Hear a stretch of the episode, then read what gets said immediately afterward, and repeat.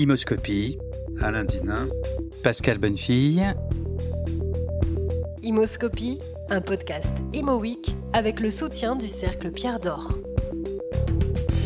Alain Dina, vous êtes à la tête du premier groupe immobilier en France. Les lecteurs d'ImoWeek ont d'ailleurs fait de vous en 2020 la pierre d'or du professionnel de l'année, c'était bien le moins. Mais votre voix porte souvent bien au-delà du secteur. Euh, aimez d'ailleurs à dire que vous n'êtes pas un professionnel de l'immobilier, c'est un peu peut-être de la provoque, et vos prises de position, notamment en matière de logement, on en reparlera, fascinent ou irritent parfois, ce que d'ailleurs je crois votre personnalité ne déteste pas. Je vous propose que nous fassions mieux connaissance et que nous commencions éventuellement par le commencement. Si je vous dis Dunkerque. Dunkerque. Euh, J'y arrive, je crois, j'ai deux ans avec ma sœur qui avait un an de moins que moi, mon père qui a décidé de reprendre le magasin de sa mère qui était un marchand de tissus à Dunkerque. Et, euh, voilà, le nord, euh, le froid, les grandes plages, euh, la grisaille et puis tout le reste, la chaleur, l'humanité. Et Dunkerque, vous restez combien de temps dans ce nord? Parce qu'on dit souvent euh, le ch'ti de l'immobilier, c'est une euh, bon bon. Alors mais- je, je je suis euh, je, je finis mes études et mon bac euh, à Hasbrook. Alors ça ça s'invente pas, c'est le milieu des Flandres. je pense que la plupart des auditeurs savent même pas où ça se trouve. Euh, je fais mon bac et je monte ensuite, comme on dit, on monte sur l'île pour mon mon deuxième emploi euh, euh, autour de mes 22, 23 ans, 22, 24 ans après après des études. Et vous faites une école de commerce à Lille, l'école de commerce de Lille d'ailleurs. Alors je fais les, je fais Subdeco Lille, ce qui s'appelait. Subdeco Lille, ce qui s'appelle aujourd'hui Schema. Schéma, oui. Voilà. Euh, dans dans une dans un hasard qui est d'ailleurs au fond ce qui ce qui ce qui sont les les les moments de ma vie sont des rencontres avec des des personnages, des personnalités. Pour des raisons euh, diverses et variées, en particulier un peu d'activisme en, en 1968, j'avais 17 ans. Je me retrouve euh, exilé et sorti de tous les lycées dunkerquois. Pourquoi vous aviez été un mauvais Oh, je- esprit Il y avait pas, il devait pas y avoir énormément de gens qui, qui criaient un peu fort et comme euh, comme on le sait, je suis un peu exagéré, je suis un peu caricatural, donc j'avais dû pousser un peu trop fort et donc les lycées dunkerquois avaient décidé de pas me reprendre à l'issue de ce mai 68 et donc j'ai dû faire ma première ma terminale à Hasbrook. D'où Westbrook, c'est ça. Et dans un dans un système qui était un système court puisque mon père avait refusé que je redouble une, une seconde classique et donc je fais un bac G3 dont les principales euh, caractéristiques étaient de savoir faire un peu de comptabilité pour le bac et un peu de dactylographie. Ce qui n'est pas inutile dans la Alors, vie. c'est pas inutile, ça l'a été euh, utile, très utile au moment de mon, mon service militaire quelque temps après, mais mais dans l'instant ça m'arrêtait sur le plan scolaire. Et là j'ai rencontré euh, une, une personne euh, par hasard qui m'a dit que c'était trop bête de s'arrêter là, et donc j'ai pu faire j'ai pu faire ce qui ne serait plus possible aujourd'hui, une prépa HEC à Dunkerque, au lycée Jean Bart. Alors j'ai ramé, hein. Bon. Et en deuxième année, une prépa Subdeco, et là j'ai pu intégrer Subdeco à Lille. Subdeco Lille. Alors, ce qui fait, il me semble, une de vos particularités. Alors, dans ce monde de l'immobilier, c'est vrai qu'il y a toujours eu des personnalités atypiques. Il n'y a pas que des polytechniciens, des normaliens, des HEC, des énarques. Mais aujourd'hui, on va dire quand même que quand on regarde le, le- le, euh, notre monde de l'immobilier, ils sont euh, très nombreux. Et il me semble que vous êtes donc cette personnalité atypique qui n'est pas d'abord un Parisien et n'êtes pas non plus issu de tous ces grandes écoles qui euh, font la saveur de la France, Ça, peut-être. ça, on, y, on y reviendra peut-être après parce que ça, ça fait partie de la suite de l'histoire. Eh mais, oui. mais, euh, puisqu'on est là pour l'histoire, Oui. ce, que, ce que je représente ici, c'est quelque chose qui est probablement plus possible. C'est-à-dire de passer d'une filière courte où vous faites un bac technique et où vous êtes censé rentrer directement dans la vie professionnelle ou peut-être aller faire un BTS ou un IUT pour pouvoir réintégrer par un autre biais euh, une prépa de niveau supérieur. Aujourd'hui, ça, ça n'est plus possible et c'est un des vrais c'est dommage. soucis. euh, Je veux dire, si, si bien euh, le monsieur un peu âgé que je suis maintenant euh, regarde un petit peu à distance qu'on a mal fait, au fond, on a raté le système éducatif, on a raté la possibilité pour un tas de gens comme moi qui, euh, à un certain moment de leur vie, peuvent rater une marche ou euh, se remettre dans dans d'autres circonstances, de pouvoir s'en sortir. Et c'est beaucoup plus ça que le, le système euh, des élites françaises qui m'intéresse de- d'évoquer ici. Et pourtant, c'est essentiel, cet ascenseur. Et on le voit bien avec votre parcours, puisque donc, après cette école supérieure de commerce, vous allez vers quelles activités? Qu'est-ce qui vous passionne quand vous Alors, êtes euh, le euh, jeune homme J'ai pas euh, le temps d'être passionné. Oui. J'ai pas le temps d'être passionné parce que d'abord je me suis, il faut pas le répéter trop fort, mais je me suis Non, quand même discret. laissé un peu porter par les circonstances. Euh, et malheureusement, j'ai pas, j'ai pas le temps de d'avoir des passions parce que euh, euh, l'année de mes 23 ans, donc je suis en deuxième année de sup de co, mon père décède. Et donc et à ce moment-là, en plus, je venais de me marier. Euh, j'ai une belle, j'ai ma belle-mère et demi-frères et sœurs. Tout ce petit monde sans argent. Mon père n'avait que des dettes, euh, et donc je me retrouve à devoir récupérer ou reprendre sa carte de VRP. Alors pour les jeunes qui écoutent, ça, ça parle pas. En fait, c'est un métier de commerçant et ça consistait à à, à l'époque à vendre des chambres froides, des frigos euh, sous une marque euh, euh, qui est devenue euh, Oui, connue, c'était la marque Frigidaire. sublime marque devenue enfin, un nom elle- commun. C'est devenu un nom commun, mais la marque n'existe plus. Et je vends des frigos euh, entièrement à la com, tous mes frais à ma charge. euh, voilà, pas de chiffre d'affaires, pas de résultat, pas de salaire. Et avec ça, je, je vis euh, et j'essaye de faire vivre euh, la famille et, et- mes proches. Donc, j'ai pas trop le temps de m'occuper de savoir qu'est-ce que je vais devoir faire, parce qu'en fait, il faut alimentairement faire euh, faire marcher le système. Et là aussi, deuxième rencontre, encore une rencontre. hein. Le, le, le, le directeur général de, de Subdeco Lille à ce moment-là, qui est Monsieur de Bourse, très éloigné de moi tout, comme il avait vu que j'avais eu un classement honorable en entrant, et que je lui dis, bah, je vais devoir arrêter parce que j'ai plus les moyens de payer, ou si j'ai les moyens de payer, ça sera grâce à un travail, mais ce travail ne me permet pas d'être en même temps à l'école. Eh bien, on fait le premier contrat en alternance, en tapant dans la main, et il me dit, écoutez, venez au cours, ne venez pas au cours, Ce plutôt. qui n'existe pas encore formellement administrativement, Voilà. c'est lui qui. On est en 74. Eh oui. Donc ne venez pas au cours, euh, prenez des, euh, faites avec vos copains et donc première équipe je constitue mes copains, voilà. Et euh, ils prennent les cours pour moi. Le samedi et le dimanche je les recopie, mais vous venez aux examens. Et donc je fais euh, deuxième, troisième année dans ces circonstances-là. Pas trop le temps de passion, voilà. Puis ensuite, Oui, je, mais ça dresse le poil quand même, ce genre de, de, Bah, de moment que- tout de même, non? je sais pas. Enfin, peut-être que euh, qu'avec le temps, je me dirais que ça m'a construit, que ça m'a permis de. Mais voilà. Oui, sur le Mais- moment, c'est sur le moins moment, agréable. euh, oui. est-ce que j'ai une passion pour l'immobilier ou est-ce que je suis arrivé dans l'immobilier par hasard d'ailleurs hein, Parce que euh, si, si on continue un petit peu, Oui. je, je sors, je suis rattrapé par la patrouille parce que comme j'avais fait l'andouille en 68, forcément, je me retrouve euh, à faire une armée un peu difficile, euh, un bataillon de Où ça? à, à Sissonne, c'est à côté de Lens, c'est au bout du monde, euh, dans un régiment d'infanterie de marine, là où on traite les fortes têtes, marié, un peu soutien de famille et tout, toute une situation assez anormale, enfin peu importe. Toujours est-il que j'y vais, du coup je perds ma carte de VRP, je peux plus exercer ce travail-là, donc je cherche du boulot. Et donc je ne cherche plus du boulot de commerçant parce que vendre euh, au porte-à-porte, parce qu'à l'époque, hein, n'oublions Mm. pas, pas Oui, oui, d'internet, pas d'Internet, euh, euh, pas pas de possibilité de rendez-vous, etc. eh bien, euh, je me dis, euh, le, le truc, ça serait vraiment de faire de la gestion. Ça, ça serait bien. Je voudrais être comptable, chef comptable, un truc comme ça. Et il y a un poste de chef comptable qui s'ouvre aux Trois Suisses. C'est une société de vente par correspondance, à côté de la Redoute, à Roubaix, où, euh, voilà, où je décide d'aller habiter, enfin tout près.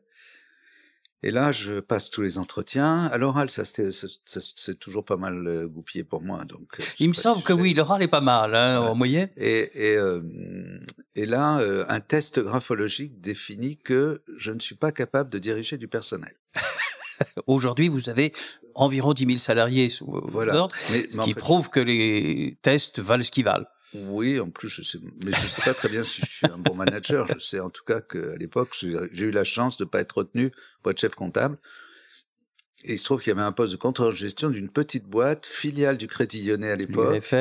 Voilà, UFI en fait. Ah oui, Qui est UFI, devenu c'est ça. après Vendôme Rome, Eh oui. qui s'est intégré dans Foncia maintenant. Enfin, Oui, oui. bah, c'est toute cette histoire-là. Bien sûr. Et je rentre et je, je rencontre surtout un grand bonhomme à, à plein de plein de considérantes, euh, parce qu'il faisait deux mètres. Et en même temps, ça a été mon patron pendant 16 ans, c'est Michel Lefebvre, Fait, oui. qui a installé cette petite agence du Crédit Lyonnais.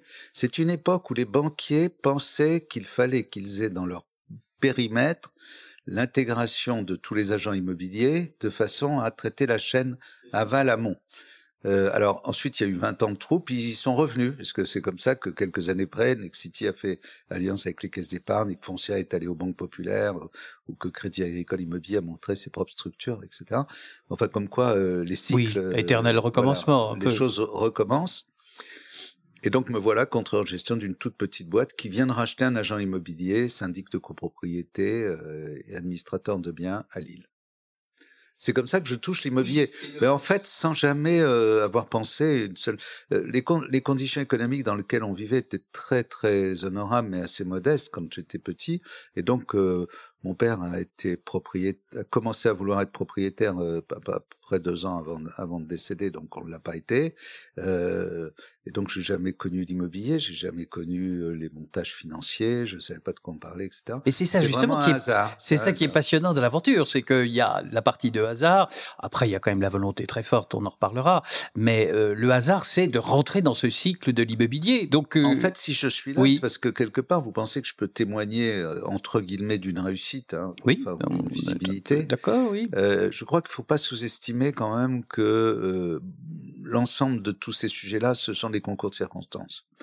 Alors, ce sont des concours de circonstances dont il faut être capable de les voir, de les saisir, et d'en tirer les conséquences et d'en faire, quelque chose. Tout de même. Mais, mais ne, il faut pas sous-estimer. Euh, J'essaye de temps en temps, quand euh, quand j'ai un peu de, de nerfs, de jouer au golf. C'est un sport extrêmement compliqué parce qu'il n'est que frustration. Euh, et donc, on vous apprend à faire le mouvement comme il faut, etc. Mais ensuite, une fois que vous avez fait le mouvement, eh bien, il se passe plein de choses qui fait que la balle part, part pas, va au un bon peu de stratégie. voilà. Et donc, cette circonstance-là, pour moi, ça a été essentiellement la rencontre de personnes une personne qui m'autorise à faire euh, une prépa, une personne qui m'autorise à faire le premier contrat en alternance, euh, si je peux me permettre, et puis la rencontre de Michel Lefebvre. Euh, oui, mais plein de gens ont rencontré Michel Lefebvre et ils n'ont pas tous créé euh, Nexity, disons. C'est ça la différence, me semble-t-il. créé Nexity, on en reviendra Oui, enfin, vous étiez quelques-uns aussi. Mais enfin... Euh... mais c'est pas... oui, bon, alors... aussi, c'est un concours de circonstances. Alors, je vais pas tout résumer un concours de circonstances, non. pas faire le faux modeste auprès de vous, parce que d'abord, on se connaît bien, et puis, c'est pas la, c'est pas la peine.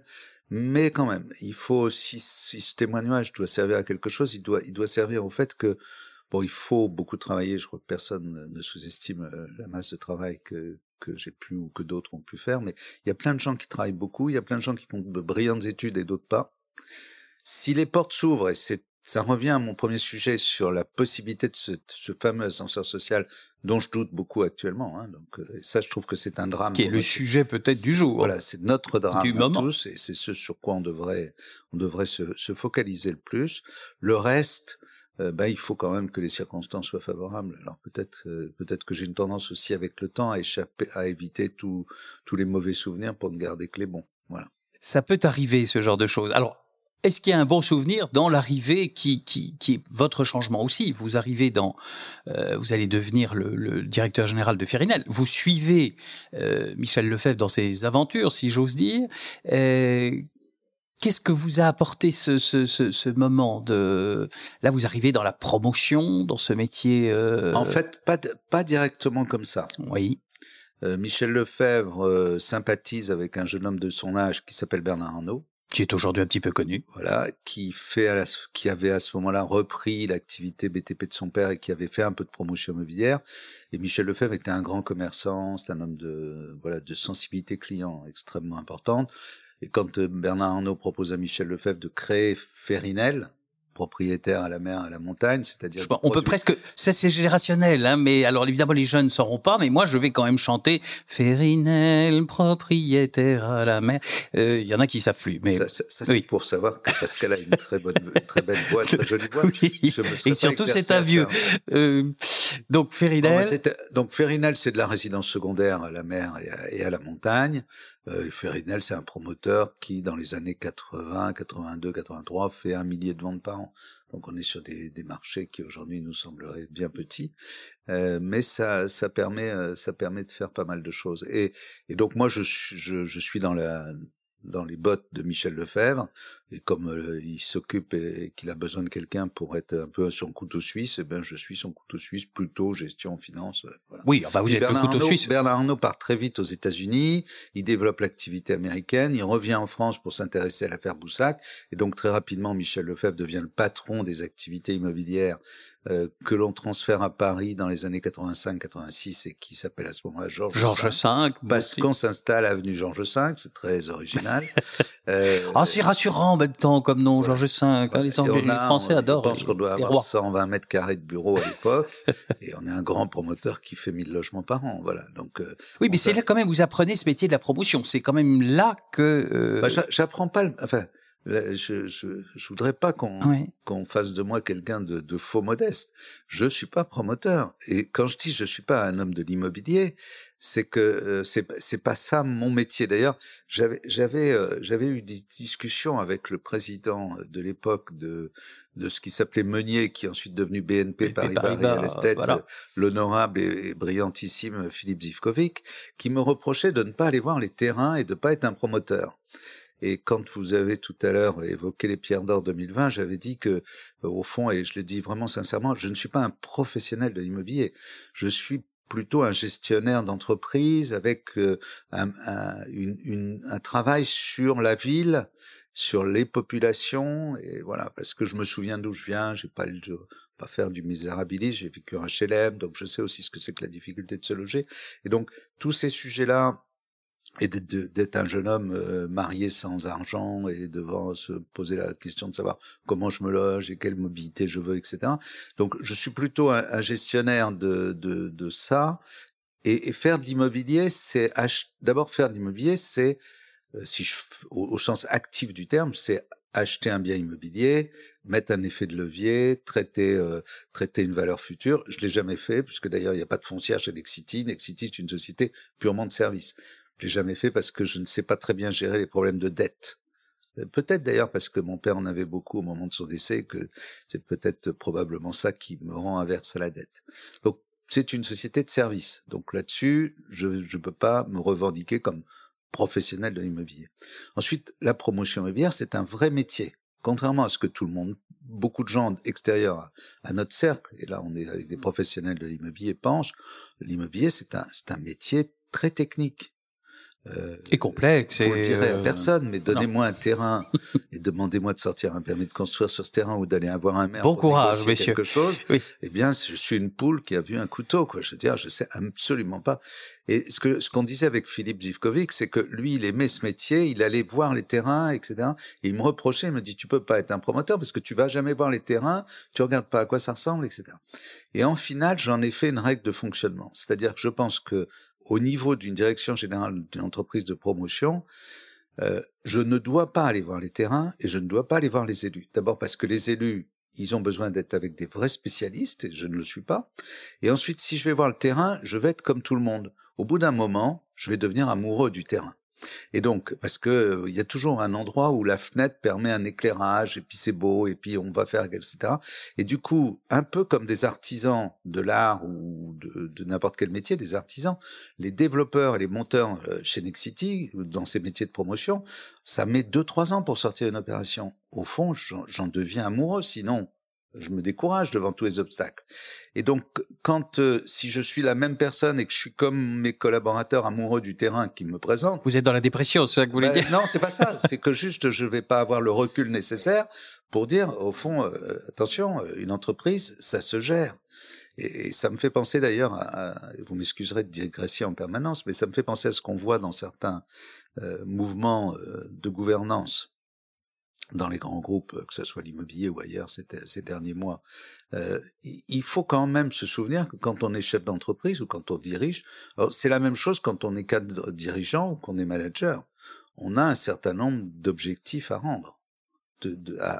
On a, on doit dire ce qu'on va faire, le faire. On doit satisfaire euh, les éléments financiers du dispositif, faire que les collaborateurs soient bien payés, euh, ou correctement payé. Alors bien payé ne veut pas dire beaucoup payé, ça veut dire correctement payé. Et je suis très fier d'ailleurs de savoir que depuis hier, on est Mais oui. euh, Great Place to Work, c'est-à-dire une des trois sociétés françaises. On est la troisième société française de plus de 2500 personnes, toutes euh, tout métier confondu, reconnue comme étant une entreprise qui respecte, qui engage et qui permet aux gens de, de s'épanouir. Enfin, bon, pas les 10 000 personnes, mais une grande majorité d'entre eux ont, voté pour ça, et ça, ça me fait extrêmement plaisir. Donc une fois qu'on a travaillé sur les objectifs à atteindre et les atteindre, la rémunération légitime des collaborateurs, il y a celle des actionnaires, et seulement après, on a la liberté de faire ce qu'on veut. Alors on peut se dire qu'à ce moment-là, il faut aller vers du très social, euh, vers l'entreprise à mission, vers euh, euh, une autre démarche de l'entreprise, étendre l'objet social de l'entreprise à ce qu'il faut faire. Et ce que je crois qui est indispensable qu'on fasse en tant que chef d'entreprise aujourd'hui, quel que soit notre métier, c'est d'élargir de notre compétence et de notre métier à la société qui a bien besoin d'appui, que voilà, le monde est en train de se déliter de partout. Si au moins ceux qui savent faire aident à, faire que ça se structure, mais d'abord faut, faut faire d'abord ces résultats-là, et donc euh, c'est fondamental. Imoscopie, un podcast Imo Week avec le soutien du cercle Pierre d'Or plus que l'immobilier, c'est l'entreprise, la création de l'entreprise, le développement de l'entreprise, la raison d'être de l'entreprise qui vous qui vous passionne ou qui vous intéresse, oui, me semble-t-il. Dans, un mode de fonctionnement qui est peut-être un des éléments du succès de Nexity, c'est que je me suis dit, au fond, il faudrait que tous les collaborateurs se sentent entrepreneurs. Et donc, moi, je dois m'occuper de ce qui est mon travail de dirigeant et de directeur général de cette entreprise, à savoir euh, donner un cap, euh, demander des objectifs, des, des, des, résultats et faire que ces résultats soient atteints de façon à ce qu'ensuite, et donc chacun a sa place. Et donc moi je vais pas aller voir, sauf cas exceptionnel, l'élu local pour discuter du permis de construire, etc. C'est pas mon métier. Et puis, je veux que mes patrons d'activité, ils aient leur drapeau, ils soient chez eux. Alors, on a, on a défini chez Nexity quelques règles du jeu qui sont euh, tout ce qui n'est pas interdit est possible, voilà. Et donc, mais ce qui est interdit, c'est tout ce qui est le régalien. Alors, euh, les, salaires, les, les embauches, les, les, ressources humaines, euh, les capitaux et les engagements, le juridique et les systèmes d'information. Tout ça, c'est central. Le reste, ça permet C'est un peu comme ce que devrait être la Ve République, quelque part. Je fais de la provocation, mais c'est peut-être pas si loin. Voilà, c'est le principe de délégation. La délégation, elle, est, elle est réelle parce qu'elle permet d'abord de rassurer le dirigeant que je suis, c'est de savoir que j'ai des spécialistes. Est-ce que je pourrais imaginer, si j'étais dans le monde de la, de la voiture, j'imaginerais peut-être la voiture du futur, mais si j'ai pas le type qui sait euh, monter le moteur, fabriquer le moteur, mettre la batterie, euh, euh, traiter le problème de roulement, les freinages, la sécurité, etc., eh bien, et, le Mais lui-même est démuni s'il n'a pas une vision générale qui lui est proposée. Tout ça, euh, tout ça pour dire que je suis pas promoteur et que je suis pas un spécialiste de l'immobilier, mais je le revendique pas comme une provocation. Je le revendique comme chacun à sa place. Et, et la place d'un dirigeant n'est pas de savoir mieux faire le travail que les collaborateurs. Alors, à propos de place, euh, qu'est-ce qui se passe? On, on, on, franchit quelques années, vous allez être à la CGIS, et puis il y a cette possibilité de créer la structure qui va devenir Nexity, vous avez la grosse quarantaine, je dirais, euh, euh, c'est pour, la petite cinquantaine, si vous voulez. Petite cinquantaine, euh, en 2000, en 2000 j'ai 49 ans. Voilà. donc, euh, et donc, qu'est-ce qui fait? Moi, ce qui m'intéresse, c'est de comprendre Qu'est-ce qui pousse un homme qui a, dont la réussite est belle, que vous, devez à ce moment-là être euh, vivre agréablement, à se lancer dans une aventure entrepreneuriale de ce type-là, avec d'autres alors là, c'est une, drôle façon de regarder la, la situation. Les journalistes sont terribles parce qu'ils ont pas le bon ordre. Alors la CGIS, pour ceux qui savent pas, c'était la Compagnie Générale d'Immobilier de Service. C'était en fait une société dite de stockage de toutes les activités immobilières de la Générale des Eaux lorsque Jean-Marie Messier prend la tête de ça. Qui souhaitait Alors, il se trouve que euh, là aussi, là aussi, c'est un concours de circonstances. on va me dire, il y a que ça chez voilà. c'est le hasard et la nécessité, mais il faut, qu'il y ait un peu de nécessité. On, pourrait dire qu'à chaque fois, ce sont des anecdotes, mais ce sont des anecdotes fondatrices de quelque chose. Donc, euh, en, en, finale, qu'est-ce qui se passe? Il se passe que euh, fin 99, Jean-Marie Messier décide que l'ensemble de son groupe, qu'il a appelé à ce moment-là Vivendi, va être organisé autour des tuyauteries et de, et plus de l'immobilier. Alors ni l'immobilier ni, les autres métiers. Bien sûr. Euh, rappelons-nous que oui, Veolia, la, création, Veolia, Foncia, euh, Vinci, euh, la Générale de santé, la Générale de restauration. Tout à fait. Euh, je dois en oublier, oui, voilà, pas mal. Euh, tout ça, d'ailleurs, j'en ai parlé il y a quelque temps avec Jean-Marie Messier, mais il me dit, mais tu te rends compte que si je vous avais laissé tous dans ce groupe, aucun de vous ne serait devenu leader. Alors que quand on regarde, il a permis à tous ces groupes de devenir leaders. Alors il se trouve qu'à ce moment-là, je suis avec Stéphane Richard, euh, lui président et moi directeur général de la CGIS, que cette CGIS c'est devenu, on a fait un peu de ménage pendant cinq ans, c'est devenu principalement un promoteur et que euh, Stéphane et moi, on va voir Jean-Marie Messier en lui proposant de, de rester dans l'aventure Vivendi avec lui. Il faut dire les choses comme elles sont. Mais il nous dit non. Alors on dit ben qu'est-ce qu'on fait? Dit on va vendre l'activité immobilière. Alors est-ce qu'on doit être vendu ou est-ce qu'on doit être on va se retrouver salarié? Bon, il y a à ce moment-là euh, une équipe autour de, deux personnages euh, importants de, mon dispositif, enfin de, ma vie, euh, qui sont Pascal Odo et Robert Dossin, qui, qui recréent ou qui redynamisent LBO France.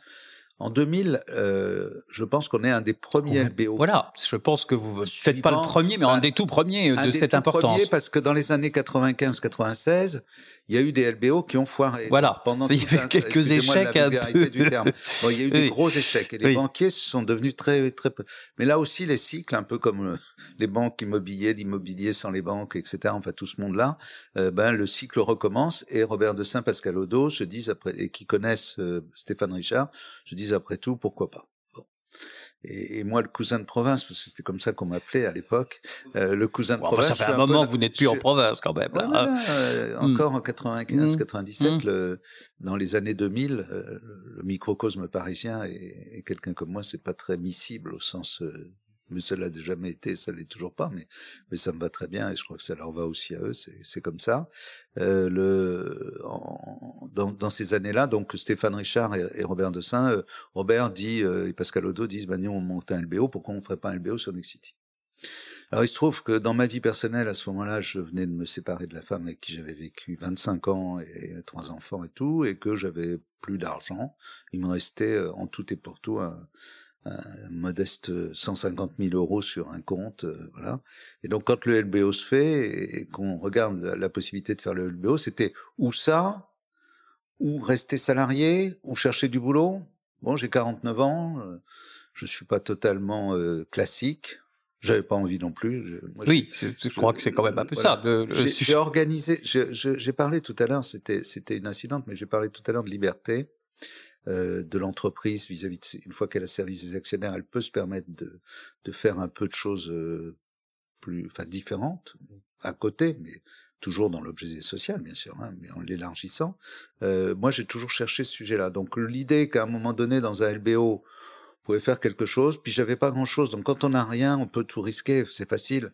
Donc euh, Stéphane et moi, on fait équipe tous les deux, on se dit on va y aller, on a, on a un accord ensemble, voilà qu'on a tous les deux, je crois, entièrement respecté, et, et avec une dizaine d'autres personnes, on donne des preuves à ceux qui vont faire le LBO avec nous que nous sommes engagés dans cette histoire. Parce que le problème, c'est que, et vous le savez, c'est toujours la même chose, l'immobilier tout le monde. Euh, moi, on a un inconvénient dans l'immobilier qu'on n'a pas dans le pétrole ou dans les dans l'eau ou dans l'atome etc. C'est que tout le monde a un avis sur l'immobilier. Oui, tout le monde a une idée. Tout le monde est meilleur que vous sur l'immobilier. Et moi, dans tous les dîners en ville où on parle de l'immobilier, tout le monde, je dis voilà ce que je pense. Il y a toujours quelqu'un pour m'expliquer que non. Et en plus, souvent, il a raison. Parce que non, mais souvent il a raison parce que moi, je peux avoir un raisonnement industriel macroéconomique et lui va avoir un raisonnement microéconomique. Le nombre de gens à qui je dis tiens ça vaut tant au mètre carré qui dit non mais moi je l'ai acheté 20% moins cher et je sais mieux faire que toi et, et, ils ont raison. Je voilà, ils sont ils sont juste pas des industriels de ce métier. Euh, le sujet c'est que tout le monde a un avis là-dessus. Donc comme les, les, le nouveau LBO qui se faisait sur Nexity, petit LBO, mais qui nécessitait quand même, il a fallu trois fonds de LBO autour de nous. Ça. La banque Lehman Brothers, qui à l'époque était présidée par euh, Philippe Villain, euh, LBO France avec Robert de Saint Pascal Ledo, et puis la Caisse des dépôts euh, dans son dans son fonds de LBO Private Equity. Eh bien, on demandait aux dirigeants de mettre tout ce qu'ils avaient sur la table. Moi, j'avais pas grand-chose, donc je l'ai mis aussi. Je crois que Stéphane a fait pareil. Et puis, euh, puis après, ça a bien fonctionné. Oui, alors euh, c'est un peu court de dire ça a bien fonctionné, mais j'ai l'impression que ça n'a pas mal fonctionné du tout. Et comment ça se passe? C'est-à-dire que euh, vous faites ce LBO, ah, vous étiez quoi, une dizaine, une douzaine, faisons, faisons, ça, faisons, simple. Faisons simple. Faisons simple. le premier, il y en a. On était vraiment trois. Voilà, c'est ça. Donc il y avait euh, Stéphane Richard, Jean-Louis Charon et votre serviteur. Ça, c'est le premier. Voilà. Ça, c'était l'équipe de base. Et euh, coup de chapeau à Jean-Louis Charon, parce que c'est lui qui a fait l'ensemble des montages, qui était... Un peu complet. Qui était, l'homme euh, intelligent du dispositif. Et voilà. Et Stéphane et moi, on, s'était répartis euh, très très confortablement les sujets. On a bien bossé. Parce que c'est une période. Si la CGIS aussi veut se débarrasser entre guillemets de son immobilier, c'est que c'est une période un peu complexe. Y a-t-il des périodes merveilleuses en matière d'immobilier? Euh, Rappelons-nous, oui, quand même que le contexte, la, la crise des années, la crise des années 95 est une crise de l'immobilier. Il y a eu un grand crack immobilier, mais personne ne se, enfin, l'analyse de ce crack immobilier, il faut la, faut la regarder d'une façon claire. On est dans un monde extrêmement spéculatif où euh, tout le monde construit du bureau en blanc. Et le problème, c'est que le jour où ça se retourne, ben, j'ai du stock. Ce que tout le monde sait sur le logement, c'est que le logement, c'est pas du stock, c'est du flux je ne construis que ce que j'ai prévendu. Si j'ai pas fait les réservations, je fais pas le logement. Si j'ai pas fait les réservations, donc moins de risques. Il n'y a pas de stock. S'il n'y a pas de stock, les prix peuvent pas baisser. Enfin voilà. Donc, et d'ailleurs, c'est ce qu'on verra dans les années qui viennent. C'est pour ça que je peux être comme tout le monde très agacé de la non politique du gouvernement sur euh, on en reparlera. euh, sur sur ce sujet-là mais je suis pas inquiet sur le fond parce que macroéconomiquement on a besoin de logements on n'en fabrique pas donc forcément le balancier partira dans l'autre sens. C'est pas très il faut juste être capable de, de tenir cette distance là mais le, le bureau c'est un c'est c'est un élément où d'ailleurs qui est le plus international. Ce sont des fonds étrangers ou des fonds internationaux qui s'intéressent qui font des effets de levier qui trouvent de l'argent facile à prêter etc dans un moment où les en contrôle liquidité, elles peuvent faire ce genre de choses. Donc dans les années 95, il y a un crack immobilier qui est dû au bureau vide. Et il se trouve que la Générale des Eaux étant un grand groupe multiforme, eh bien, ils sont très engagés à plein d'endroits. Euh, et, tellement engagés qu'ils savent plus tellement comment ça s'ordonne et ça se coordonne. Et là, Jean-Marie Messier va voir Bernard Arnault en disant Bernard Arnault, tiens, ta petite boîte Georges V, vous n'avez pas fait de perte dans l'immobilier, donc vous êtes des bons, vous êtes meilleurs que les, gens de la Générale des Eaux, ce qui n'était pas vrai, mais j'expliquerai après pourquoi. Euh, et, euh, et, donc vous allez mettre de l'ordre là-dedans. Donc on commence à mettre de l'ordre, et euh, Jean-Marie Messier, ce qui est légitime, c'est un sujet Général des Eaux, donc il faut un officier traitant de la Générale des Eaux, c'est Stéphane Richard avec Jean-Louis Charon. Il faut des professionnels de l'immobilier, c'est Michel Lefebvre et moi. Si on résume comme ça, c'est pas tout à fait exactement euh, l'histoire, mais euh, c'est pour la synthétiser. Et donc on met de l'ordre dans la CGIS qui était un monstre de 2000 sociétés, de 15 000 personnes. D'une complexité sans doute. Avec aussi bien une compagnie hmm. d'aviation qu'une société de, de, sport, que des écoles de formation. Enfin bon, euh, c'était c'était un peu un peu un fourre-tout de, de n'importe quoi. Et quand euh, bah, quand on se retrouve à la tête avec Stéphane de ce que de ce qu'on appelle, enfin ce qu'on a trouvé comme nom euh, Next City en juin 2000, on est beaucoup plus un promoteur avec un peu d'actifs. Voilà. Le choix du nom, par exemple parce que c'est un, un, un, aujourd'hui c'est un nom qui est totalement, euh, j'allais dire, on n'est pas tout à fait comme Frigidaire, mais enfin on on n'est pas loin. C'est vous, vous espérez pas la même fin, mais, euh, City, c'est c'est voilà, c'est entré dans le dans le langage tout le monde. D'abord, City, d'abord ça a 20 ans et puis on a beaucoup martelé. Alors oui. le, le nom, c'est une agence de communication dont à l'instant je m'en excuse auprès d'eux, mais je me souviens pas le nom, c'est pas très grave. On est sur le bureau de Stéphane Richard, il y a une douzaine de noms, c'est lui qui le repère et je trouve que c'est bien. Et c'est bien. Voilà. C'est lui qui, en fait, euh, voilà, il, je lui rends la paternité. D'accord. Pas seulement de ça, mais de ça, voilà. D'accord. Et justement, le duo que vous allez faire avec lui, ça va durer deux ans. Euh, ça se passe bien? Ça se passe bien parce que c'est un accord qu'on avait entre nous. Stéphane, euh, il fait, alors moi j'ai 49 ans, deux ans après j'en ai 51, donc je suis déjà euh, en train de penser à ma, très très amusant d'ailleurs. C'était le moment où je me disais très sincèrement, si lorsque j'aurai 55, 60 ans, il faudra que je m'arrête et tout. Euh, bon, malheureusement ou heureusement, euh, malheureusement pour ce que ce qu'on va bientôt célébrer dans, dans quelques jours, le décès de Jean-Philippe Ruggieri, mais heureusement aussi j'ai pu faire un peu plus que 55 ans parce que au fond j'ai continué de m'amuser beaucoup pendant pendant toute cette période. Et Stéphane, lui, il avait une stratégie personnel qui était euh, euh, moi je veux resservir l'État, je veux travailler dans une entre, je veux être le patron d'une grande société du, du domaine public. Il a il a réussi il a ce qu'il voulait. Il est fantastiquement intéressant. Il a écrit sa carrière personnelle et il l'a totalement euh, mise en œuvre. Puisqu'il fut directeur de cabinet de la ministre de l'économie et des finances, puis aujourd'hui il est le président de En étant passé entre deux chez Veolia. Tout à fait. il a il a fait ce qu'il avait prévu et il a été vis-à-vis de. Et alors vous, est-ce que vous avez fait ce que vous aviez prévu? J'ai rien. Enfin, euh, je suis. J'ai des idées sur mon entreprise. J'ai des idées sur ce que peut devenir la ville de demain, sur la façon dont il faut réfléchir à l'inclusion, dont des gens comme nous ne pouvons pas être segmentés de notre métier. Je déteste tout ce qui est communautariste. C'est d'ailleurs une des raisons pour lesquelles je suis sorti de la FPI euh, à un moment donné. C'est pas, ça n'a rien à voir avec le dirigeant ou les dirigeants de la FPI. C'est juste que euh, une chaîne comme celle de la ville et du logement, ça ne peut pas s'arrêter euh, au métier de promoteur, alors que je suis aussi un opérateur je le revendique sans bien entendu penser que je suis une société du monde du logement social, mais je suis un acteur du logement social, je suis un acteur du, euh, du bureau, de la ville. Vous êtes celui qui de l'aménagement, plus en France. Donc j'ai plutôt une idée de ce qu'est euh, de ce qu'est la ville et de la façon dont on doit avec avec un focus qui est essentiellement les personnes, les gens. Euh, voilà, c'est c'est ça mon, ma vraie passion, c'est de me dire est-ce que je suis utile? J'ai pris un consultant dans, dans euh, j'avais lu un livre, une phrase qui était euh, euh, on peut pas être, on peut pas être une entreprise qui gagne dans un monde qui perd.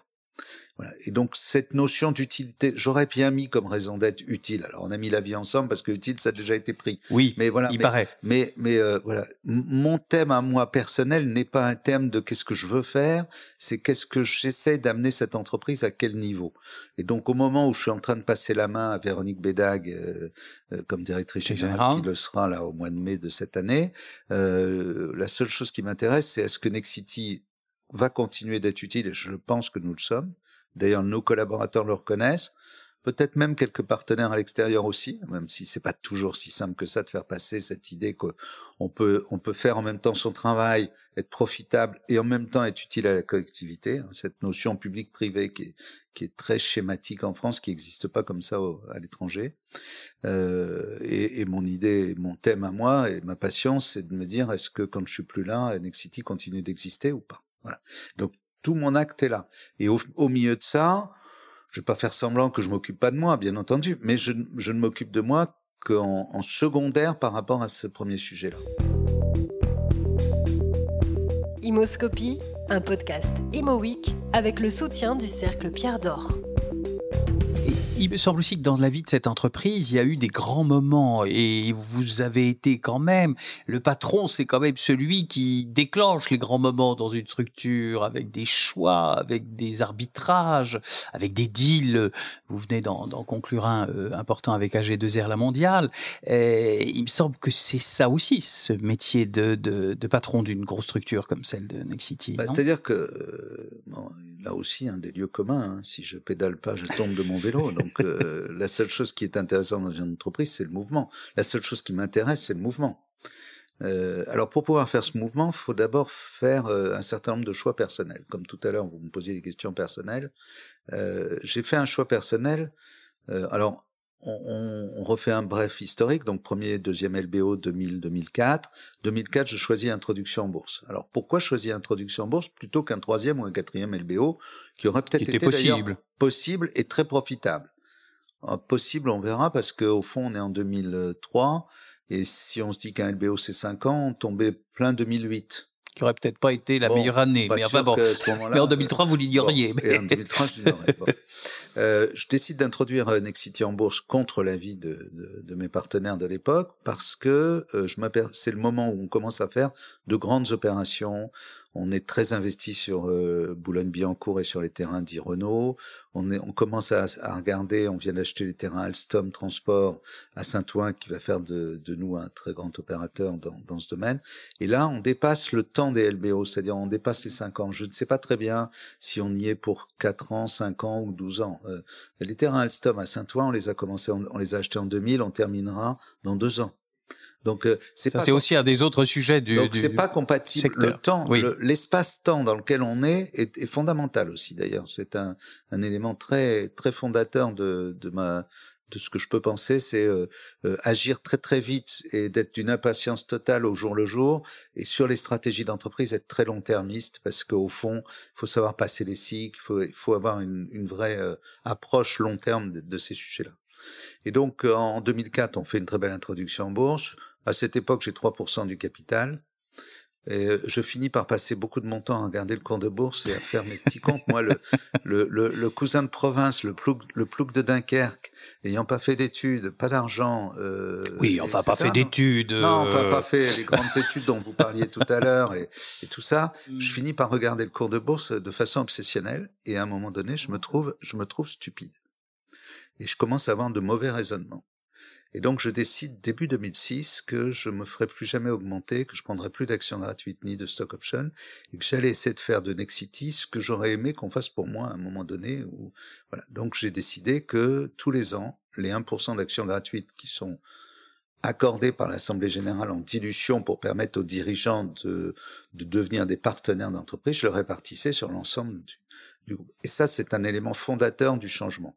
C'est-à-dire qu'à partir du moment où les salariés, les collaborateurs de Nexity les 150 premiers salariés, tous les collaborateurs ont des actions, mais les 150 premiers salariés gagnent plus d'argent sur leur actionnariat que sur leur rémunération, ils deviennent des entrepreneurs. Et là, très confortable pour le chef d'entreprise que je suis, puisque quand ils viennent me proposer un projet, y compris un projet innovant, ben c'est autant leur argent que le mien. Bon.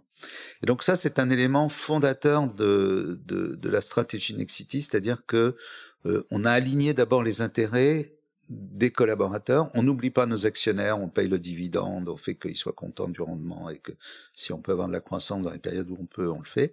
Et puis ensuite, ben, il faut mettre le mouvement en place. Et il faut mettre le mouvement en place parce que la société change tout le temps, elle ne nous attend pas.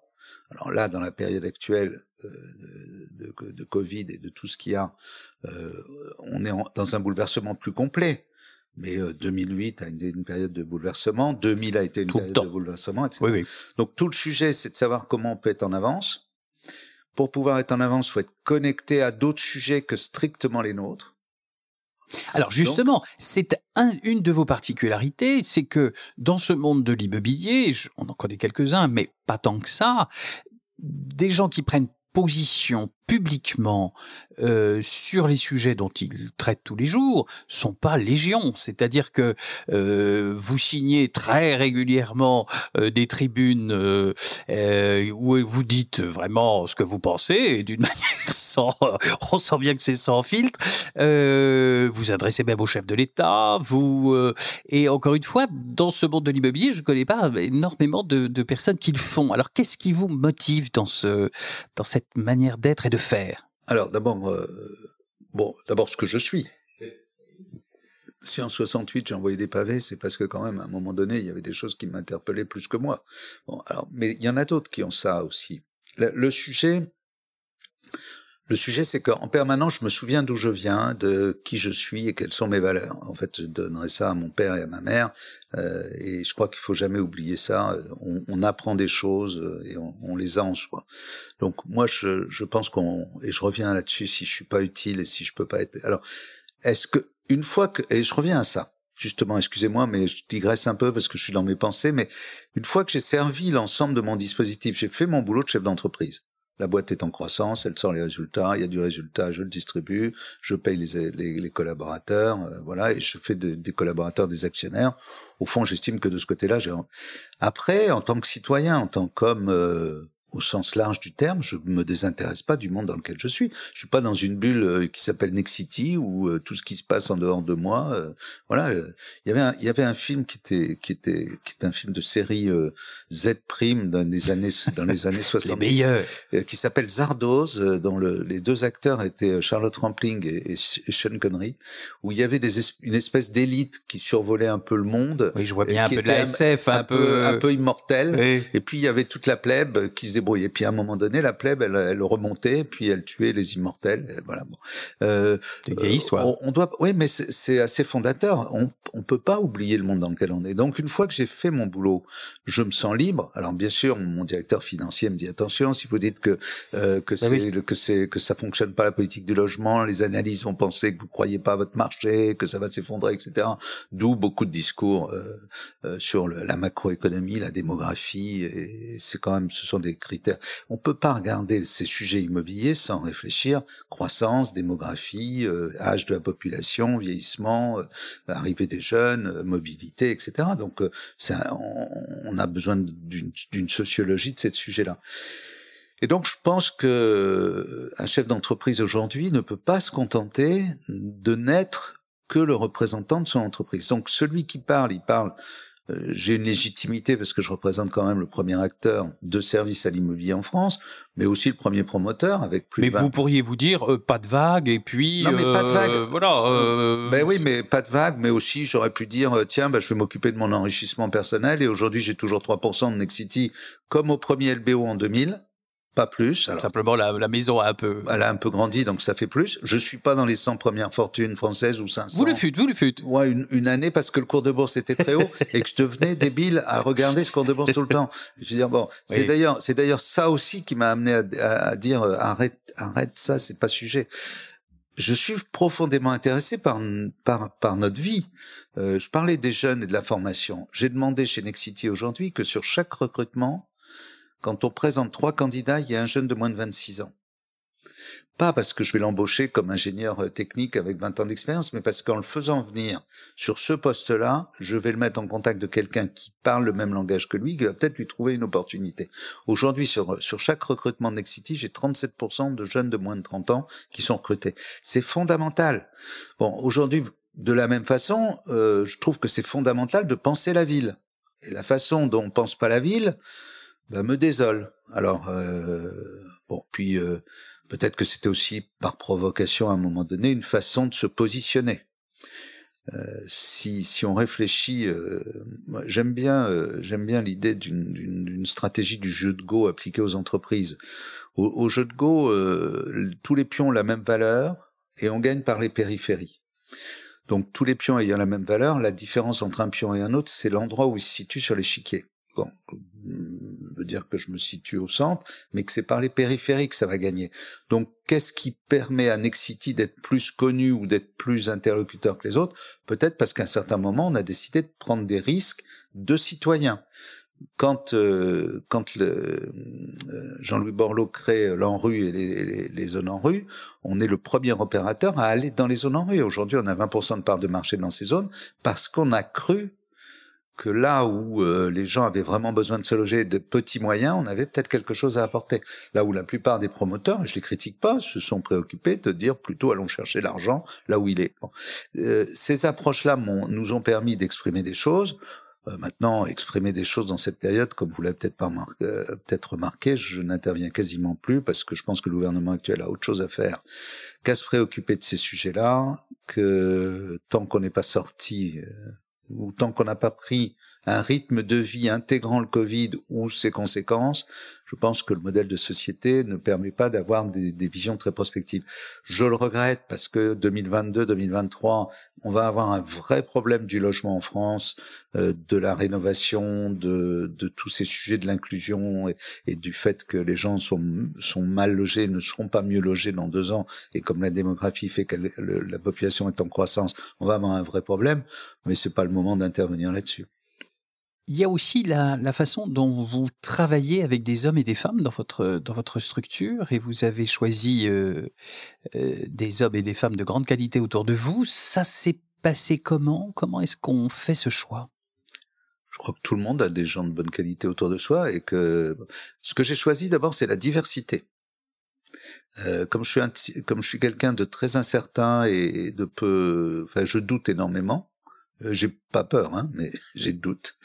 Donc je me suis dit, euh, c'est bien de pas être monoculturel et il faut que tu additionnes euh, des différences, des cultures, etc.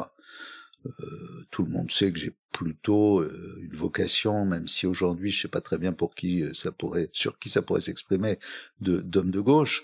Mais j'ai autour de moi des gens de droite, j'ai des gens de, de religion, d'origine culturelle, de formation différentes, etc. sont souvent des éléments de rencontre. Euh, j'ai à un certain, alors bien entendu à un certain niveau de poste. Hein, euh, euh, si c'est un ingénieur, il faut qu'il soit ingénieur. Si c'est un financier, il faut qu'il soit ingénieur.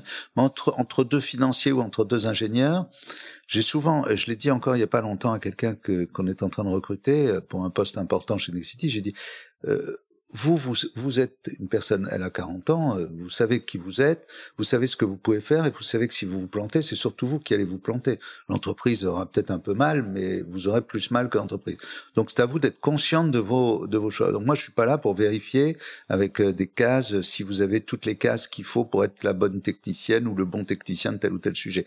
Donc après, ce que j'essaie de voir, c'est si est-ce qu'on a des valeurs communes et est-ce qu'on s'intéresse collectivement euh, au pays dans lequel on est si je devais le résumer, je dirais que ce qui m'intéresse le plus euh, chez les gens, c'est quand euh, euh, ils ont d'abord un intérêt collectif et qu'ils considèrent que l'intérêt public au sens large du terme, que ce soit l'entreprise, le secteur d'activité ou plus largement, leur permettra après de vivre bien, mais pas d'abord eux et ensuite les autres. Voilà. Donc je cherche beaucoup à, à et je me trompe 7 fois sur 10, mais pour les trois fois où je me suis pas trompé, qu'est-ce que c'est bien? Voilà. Voilà, c'est ça qui compte. Justement, euh, vous n'êtes pas trompé. Et souvent, vous ne vous êtes si, pas si, je me suis trompé très mais, souvent. Mais ce qui est formidable, c'est ce, voilà. Euh, demain. Demain quoi? Demain, demain. Demain, je suis euh, président de Nexity, donc, mais aussi représentant des actionnaires, parce que euh, dans la petite histoire que, que l'on vient de se raconter, comme petit à petit les salariés de l'entreprise et moi on représente 18% du capital, que Arkea et maintenant AG2R me font confiance, on a fabriqué ce qu'on appelle une action de concert. cette action de concert qui représente un peu plus de 20% du capital nous permet au fond et me permet à moi d'être un actionnaire euh, de référence. Donc je vais être euh, je vais être un président attentif au fait que les actionnaires et l'état d'esprit de l'entreprise euh, continuent de fonctionner. Et puis je vais laisser la main très. C'est on, on, se rappellera peut-être. Peut-être nous deux on le sait, mais peut-être que les autres le savent pas. Le choix de nommer Jean-Philippe directeur, Jean-Philippe Rogeri, directeur général de Nexity, je l'ai pris il y a trois ans parce qu'à un moment donné, je me suis dit qu'il était temps que euh, je ratiocine un peu, vous voyez, je parle beaucoup, je suis tout le temps en train de raconter des trucs, j'ai des histoires et tout. Je finissais par me dire qu'il fallait du sang neuf. Et donc la meilleure façon de mettre du sang neuf, c'est de mettre une équipe plus jeune et des gens qui aient d'autres approches que les miennes. Alors la même philosophie de vie, donc euh, le même intérêt au collectif, l'intérêt personnel en second. Euh, et ça, c'était Jean-Philippe. Donc j'avais fait ce choix-là. Donc bon, on a on a eu le, décès de Jean-Philippe, le temps de l'absorber, euh, le temps de vérifier que Véronique Bédac, qui était déjà dans l'entreprise, était avait le temps de, l'apprendre un peu mieux, puisqu'elle était rentrée il y a quatre ans. Euh, donc demain, je continue de m'occuper de Nexity. Je vais être quand même euh, sur les grandes allocations de ressources, sur les grands choix d'hommes, etc. Je vais être un peu là. Et puis, euh, j'espère être utile à d'autres euh, métiers ou à d'autres sujets. Donc, je vais peut-être que dans, dans un an ou deux, je chercherai un peu plus de travail. Je viendrai voir, euh, je mettrai une petite annonce. Oui, bah, cadre expérimenté, je cherche un petit peu de Vous trouverez. Voilà. Il me semble quand même mais pas de monde associatif. On ne se connaît que depuis quelques années, euh, sans doute trop de bon côté. Euh, J'ai l'impression que vous êtes aujourd'hui, vous avez trouvé la paix quelque part. Je le disais dans votre portrait Pierre d'Or, euh, c'est comme ça que je vous perçois, peut-être de l'extérieur. Alors ça, c'est dramatique. Ah bon ouais, voilà, bah, C'est formidable, la, paix, non La paix, c'est le commandeur, c'est la statue du commandeur, c'est quelque chose d'immobile. Non, ah non, oui, non, non. ah non, la paix, c'est pas ça. Ah oui, c'est pas ça. bon, alors je me trompe. Je suis pas du tout en paix. Je me lève tous les matins en me disant qu'est-ce que je fais, où est-ce que je vais, etc. Euh, comme tout le monde, la peur du vide, comme n'importe qui. Je sais pas parce que j'ai 70 ans que je me mets dans la situation de, de me dire que c'est terminé. D'autant plus que ma vie personnelle a fait que je suis très heureux avec une jeune femme que j'ai rencontrée il y a maintenant un peu plus de dix ans et qu'on a une fille qui a huit ans. Et, oui. Et que, voilà, et que pour elle, j'ai besoin d'être en activité. Donc, je vais refaire des choses. Alors, certainement pas dans l'immobilier, parce que bon, ça va, quoi ou alors peut-être du vrai immobilier, mais je crois que j'ai trop peur de la dette, donc j'en ferai pas. Euh, et plutôt l'idée d'accompagner des gens qui se diraient que je peux être utile à quelque chose. Je cherche pas euh, des honneurs, je les ai eus. Euh, j'ai cherché les honneurs quand je suis arrivé sur Paris dans les années 95. Dire personne euh, personne me connaissait, j'avais l'air d'un plouc, euh, je m'habillais mal, je ressemblais à rien. Euh, j'étais ce que j'étais déjà, mais bon, il fallait que je le. Donc j'ai, comme tout le monde, j'ai eu ce moment où j'ai cherché. Ça fait un moment que je l'ai, tout va bien. Euh, donc cette paix-là, peut-être cette recherche de reconnaissance est peut-être passée, et maintenant plutôt l'envie de transmettre, mais pas de l'envie de transmettre euh, genre je vais faire mes mémoires ou je vais faire des entretiens comme celui qu'on est en train de faire toutes les semaines ou je vais faire des masterclass ou des trucs comme ça. Peut-être oui une fois de temps en temps mais mais euh, surtout dire à des gens qui ont euh, qui se disent tiens il peut nous être utile parce que Nexity depuis 2000 c'est 60 opérations de fusion et acquisition de vente, d'achat de société, de modification. C'est une transformation profonde de cette entreprise qui faisait 300-400 millions de chiffre d'affaires en 2000, qui en fait presque 5 milliards cette année. Euh, c'est devenu un acteur au-delà de ce qu'est juste le métier de promoteur.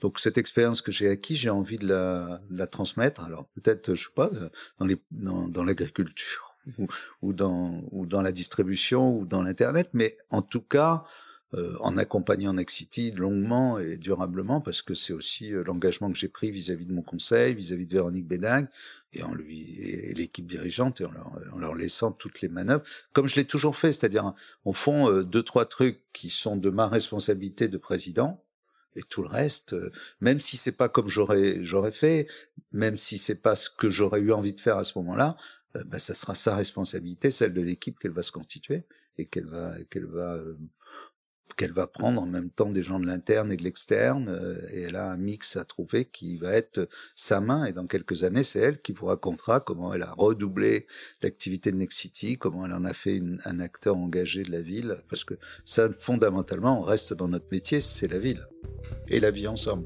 La ville, la transmission, je trouve que c'est une belle conclusion. Merci Alain Dina. Merci beaucoup. Imoscopie, un podcast Imo avec le soutien du Cercle Pierre d'Or.